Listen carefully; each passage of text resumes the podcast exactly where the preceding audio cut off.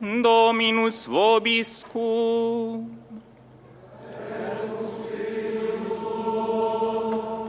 Lectio Sancti Evangelii secundum Marcum.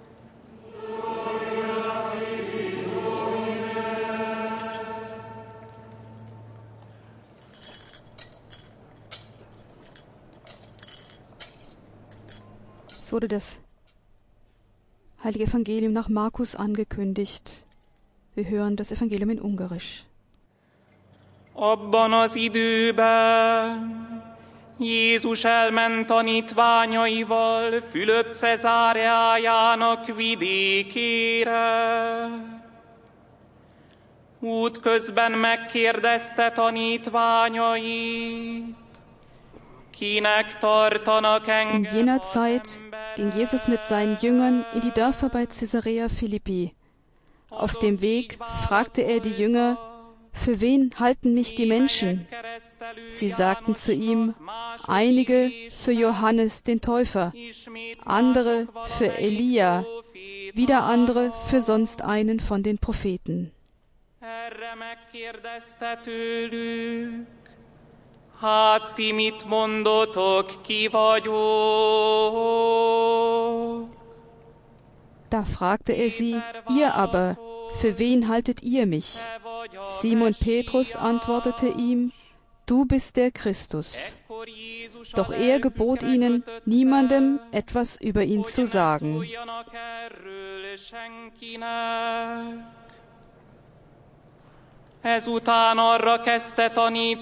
Dann begann er, sie darüber zu belehren, der Menschensohn muss vieles erleiden und von den Ältesten, den Hohepriestern und den Schriftgelehrten verworfen werden. Er muss getötet werden und nach drei Tagen auferstehen. Und er redete mit Freimut darüber.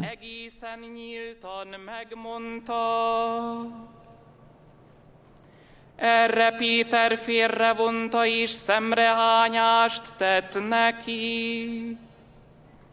De ő hátrafordult, ránézett tanítványai- tanítványaira, és így korholta Pétert. Távozz tőlem, sátán! Da nahm ihn Petrus beiseite und begann ihn zurechtzuweisen. Jesus aber wandte sich um, sah seine Jünger an und wies Petrus mit den Worten zurecht, Tritt hinter mich, du Satan, denn du hast nicht das im Sinn, was Gott will, sondern was die Menschen wollen. Er rief die Volksmenge und seine Jünger zu sich und sagte, wenn einer hinter mir hergehen will, verleugne er sich selbst, nehme sein Kreuz auf sich und folge mir nach. Denn wer sein Leben retten will, wird es verlieren. Wer aber sein Leben um meinetwillen und um des Evangeliums willen verliert, wird es retten. De aki elveszíti életét értem és az evangéliumért.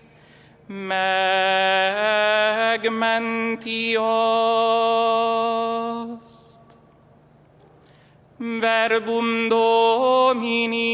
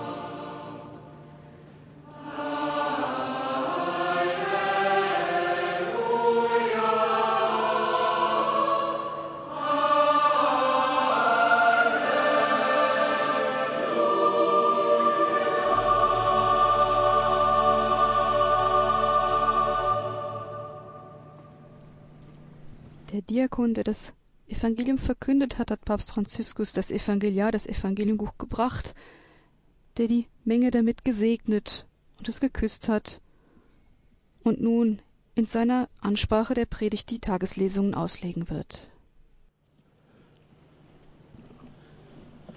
A Cesarea di Filippo, Gesù chiede ai discepoli, ma voi chi dite che io sia? In Caesarea Philippi fragt Jesus die Jünger, ihr aber, für wen haltet ihr mich? Diese Frage treibt die Jünger in die Enge und markiert einen Wendepunkt auf ihrem Weg der Nachfolge des Meisters. Sie kannten Jesus gut. Sie waren keine Neulinge mehr. Sie waren mit ihm vertraut. Sie sind Zeugen vieler vollbrachter Wunder geworden. Sie waren von seiner Lehre beeindruckt. Sie folgten ihm überall hin, wo er hinging. Und doch dachten sie noch nicht wie er. Es fehlte der entscheidende Schritt, jener von der Bewunderung Jesu hin zur Nachahmung Jesu. Auch heute richtet der Herr den Blick fest auf jeden von uns und stellt uns persönlich die Frage, wer bin ich aber wirklich für dich? Wer bin ich für dich? Das ist eine Frage, die an jeden von uns ergeht und nicht nur eine genaue Antwort aus dem Katechismus erfordert, sondern eine persönliche Antwort des Lebens. Aus dieser Antwort entsteht die Erneuerung der Jüngerschaft. Dies geschieht in drei Schritten, die die Jünger machten und die auch wir vollziehen können. Die Verkündigung Jesu zuerst, die Unterscheidung mit Jesus zum zweiten und die Nachfolge Jesus zum dritten. Die Verkündigung Jesu. Auf jenes Ihr aber, für wen haltet ihr mich? antwortet Petrus als Vertreter der ganzen Gruppe, du bist der Christus. Petrus sagt in wenigen Worten alles. Die Antwort ist richtig. Aber erstaunlicherweise gebietet ihnen Jesus nach dieser Erkenntnis, niemandem etwas über ihn zu sagen. Wir fragen uns, warum so ein drastisches Verbot? Wegen eines genau bestimmten Grundes. Zu sagen, dass Jesus der Christus, der Messias ist, ist richtig, aber unvollständig. Es besteht immer das Risiko, eine falsche Messianität gemäß den Menschen und nicht gemäß Gott zu verkünden. Daher beginnt Jesus von diesem Augenblick an, seine Identität zu offenbaren, die österliche Identität, die wir in der Eucharistie finden. Er erklärt, dass seine Mission gewiss in der Herrlichkeit der Auferstehung ihren Höhepunkt finden würde, aber dass dies durch die Erniedrigung des Kreuzes hindurch geschehen sollte. Sie sollte also gemäß Gottes Weisheit stattfinden, die nicht die Weisheit dieser Welt oder der Machthaber dieser Welt ist, wie der heilige Paulus sagt. Jesus verhängt das Schweigen über seine messianische Identität, nicht aber über das Kreuz, das ihn erwartet.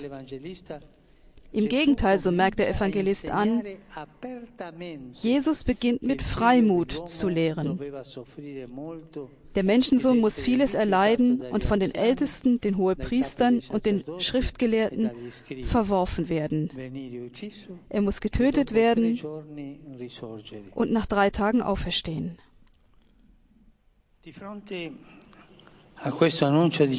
Angesichts dieser erschütternden Verkündigung Jesu können auch wir bestürzt zurückbleiben. Auch wir würden lieber einen mächtigen Messias haben als einen gekreuzigten Knecht. Die Eucharistie steht vor uns, um uns zu erinnern, wer Gott ist. Sie tut es nicht in Worten, sondern konkret, indem sie uns Gott als gebrochenes Brot, als gekreuzigte und dargebrachte Liebe zeigt. Wir können viele Zeremonie hinzufügen, aber der Herr bleibt dort in der Einfachheit eines Brotes, das sich brechen, verteilen und essen lässt.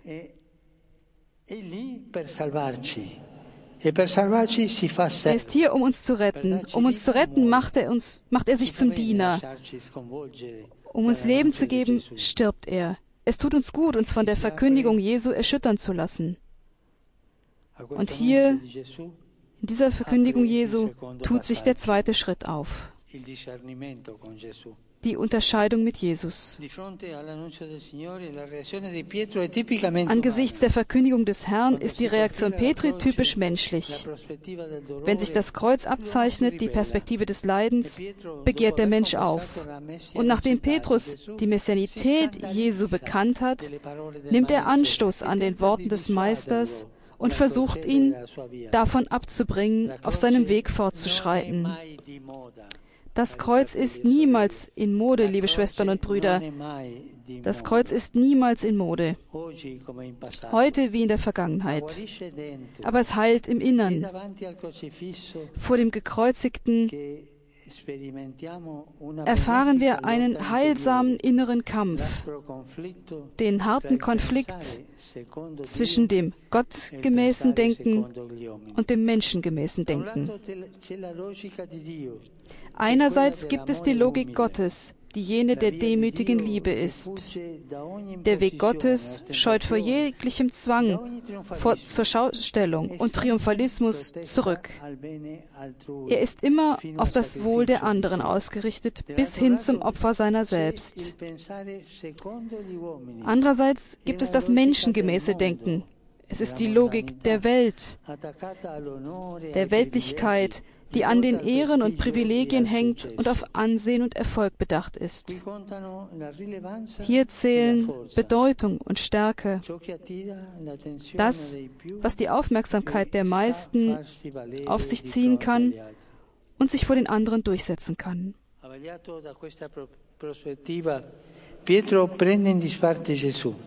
Geblendet von dieser Perspektive nimmt Petrus Jesus beiseite und beginnt ihn zurechtzuweisen. Erst hat er ihn bekannt, jetzt beginnt er ihn zurechtzuweisen. Auch uns kann es passieren, den Herrn beiseite zu nehmen, ihn in eine Ecke des Herzens zu stellen und dabei zu meinen, weiterhin gläubig und gut zu sein und auf unserem Weg weiterzugehen, ohne uns von der Logik Jesu ergreifen zu lassen. Es gibt eine Wahrheit. Er aber begleitet uns. Er begleitet uns in diesem inneren Kampf, weil er wünscht, dass wir wie die Apostel seine Seite wählen. Es gibt die Seite Gottes und die Seite der Welt. Der Unterschied ist nicht zwischen dem, der gläubig oder nicht gläubig ist.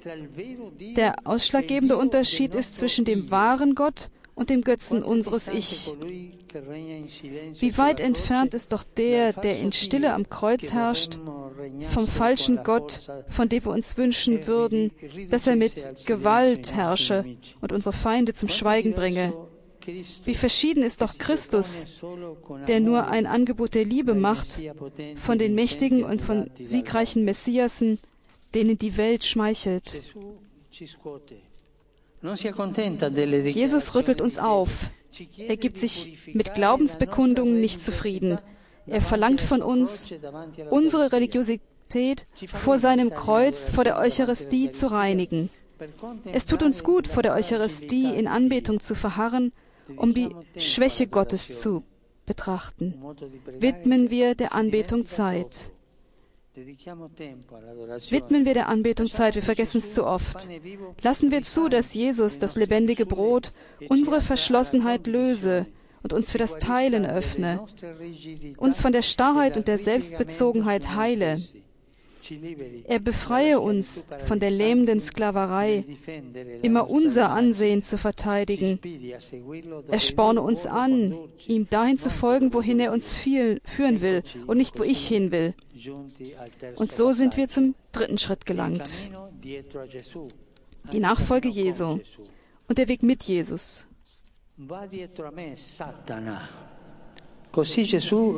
Tritt hinter mich, du Satan. So führt Jesus Petrus zu sich zurück mit einem eindringlichen und harten Befehl. Aber wenn der Herr etwas befiehlt, ist er in Wirklichkeit da, bereit, um es zu schenken. Und Petrus nimmt die Gnade an, einen Schritt zurück zu machen. Der christliche Weg ist nicht eine Erfolgsjagd, sondern er beginnt mit einem Schritt zurück. Erinnert euch daran, der christliche Weg beginnt mit einem Schritt zurück,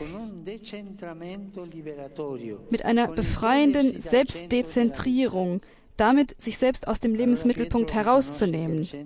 So erkennt Petrus, dass der Mittelpunkt nicht sein Jesus, sondern der wahre Jesus ist. Er wird wieder fallen. Aber von Vergebung zu Vergebung wird er das Angesicht Gottes immer besser kennenlernen. Und er wird von der bloßen Bewunderung Christi zur konkreten Nachahmung Christi übergehen.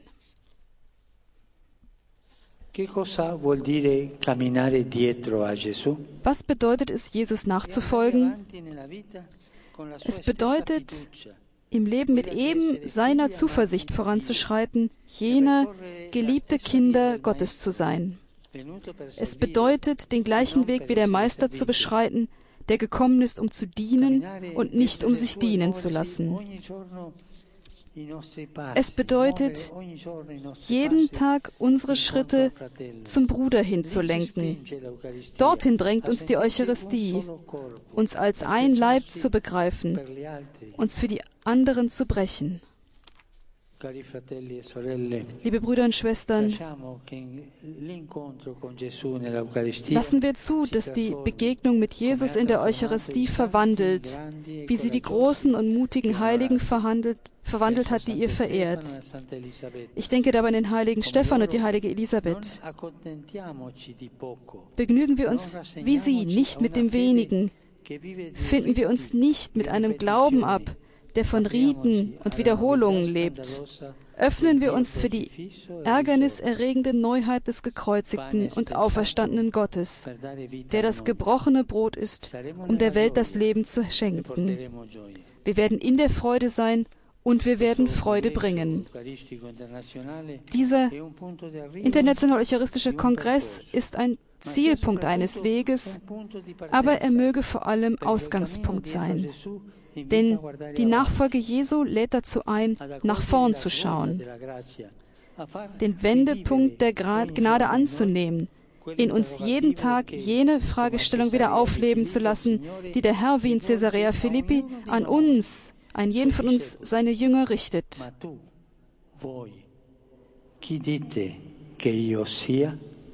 Ihr aber, für wen haltet ihr mich?